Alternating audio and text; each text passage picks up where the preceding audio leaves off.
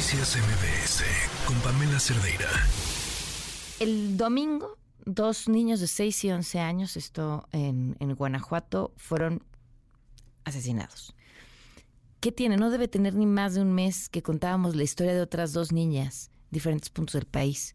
Em, balas perdidas, eh, pues, ni, ni, tan perdidas, o sea, estaban en el lugar en el que ocurrió una balacera y una bala que no era para ellas les arrancó la vida.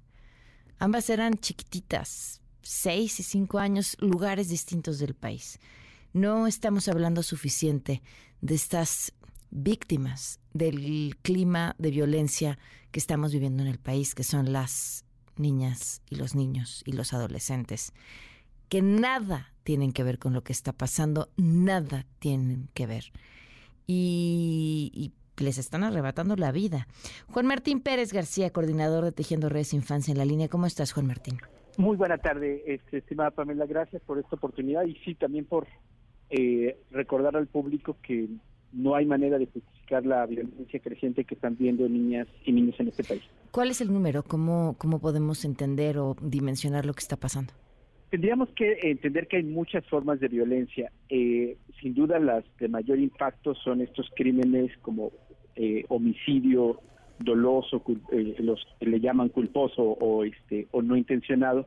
También, por supuesto, la desaparición de, de, personas, la trata, estos crímenes siguen creciendo y tenemos muchísimas otras formas de violencia, particularmente en los contextos familiares y comunitarios, que se reflejan en lesiones, y en este sentido quisiera regresar tantito a las cifras más crudas.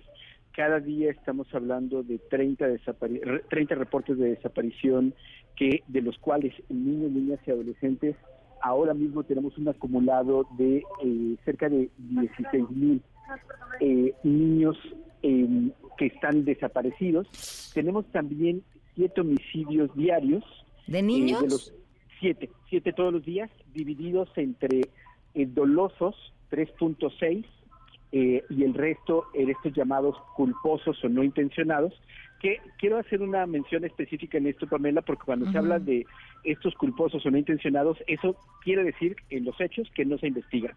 Y estos son casos, por ejemplo, de niños o niñas que mueren en los llamados intercambios de disparos que ejecutan fuerzas de seguridad mexicana con grupos criminales o entre grupos criminales y se considera como balas perdidas, son, estaban ahí, y no se investigan. Entonces, lo que tenemos es un alto nivel de impunidad que permite que estos crímenes se vayan manteniendo en el tiempo. Eh, algunos casos tienen un carácter mediático, la gran mayoría no, no trascienden ni a los medios locales y mucho menos a los nacionales. Eh, tenemos incrementos, por ejemplo, también de la extorsión. Eh, es central, por ejemplo, señalar que todo lo que sucede en México le pasa a los niños y niñas. Tres de cada diez, uno de cada tres habitantes en México tienen menos de 18 años de edad. Si hablamos, por ejemplo, de esta violencia armada generalizada, porque tenemos cerca de 16 millones de armas circulando de forma ilegal, ya los eh, delitos de orden familiar empiezan a tener más presencia de armas de fuego. Eh, cualquier conflicto vecinal, de hecho, las colegas eh, feministas han denunciado que los feminicidios en 10 años pasaron de ser eh, 7 de cada 10 eh, feminicidios con un objeto contundente o estrangulamiento, al, se, se hizo eh, invertido y ahora 7 de cada 10 son con armas de fuego. Entonces tenemos que tener presente que esta violencia continuará si no hay una respuesta institucional.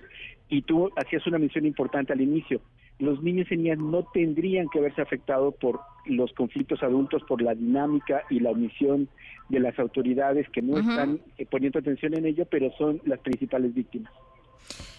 Híjole, eh, Juan Martín, ¿y ves posibles medidas de que esto pudiera cambiar, algo que se esté haciendo que nos dé esperanza? Mira, eh, parece fácil, pero ahí está la oportunidad y es que se cumpla con la ley. O sea, mm. creo que mm. esto, reitero, parece fácil, no, es tan sencillo porque... Es que tendría que serlo, ¿no? E, es una obviedad, pero tendríamos que volver a insistirlo. Segundo, es que, y agradezco mucho tu espacio, es lo que tenemos que hacer, hablar del tema, que no normalicemos, que no aceptemos que esto esté sucediendo y que no importa el número, lamentablemente estamos hablando de incrementos, no importa si son 5, 10 o más no tendría que suceder y eso tenemos que hablarlo. Y tercero, inevitablemente tenemos que preparar a los niños, niñas y personas jóvenes de nuestro entorno a que podamos tener, yo sé que esto es muy duro, pero asumir que a todas y a todos nos puede pasar. Lo peor que podemos hacer es suponer que esto solo le pasa a alguien que vive en una zona peligrosa, a alguien que anda en malos pasos, como nos han querido vender la idea. No, esto nos puede pasar a cualquiera de nosotras o nosotros sin importar el ingreso económico, la zona donde vivas, a todas y a todos puede pasar y eso tenemos que hablarlo y por supuesto eh, prever a nivel familiar y comunitario respuestas inmediatas, particularmente en caso de una desaparición o un eh, crimen de alto impacto, es súper importante una respuesta inmediata porque lamentablemente las autoridades no tienen iniciativas y no responden a presiones particularmente mediáticas, así es que si eso implica tomar calles hay que hacerlo, pero hay que impedir que eso se normalice. Sí, tienes toda la razón. Juan Martín, como siempre, un gusto poder platicar contigo. Muchísimas gracias por poner este Gracias por la oportunidad. Noticias MBS con Pamela Cerdeira.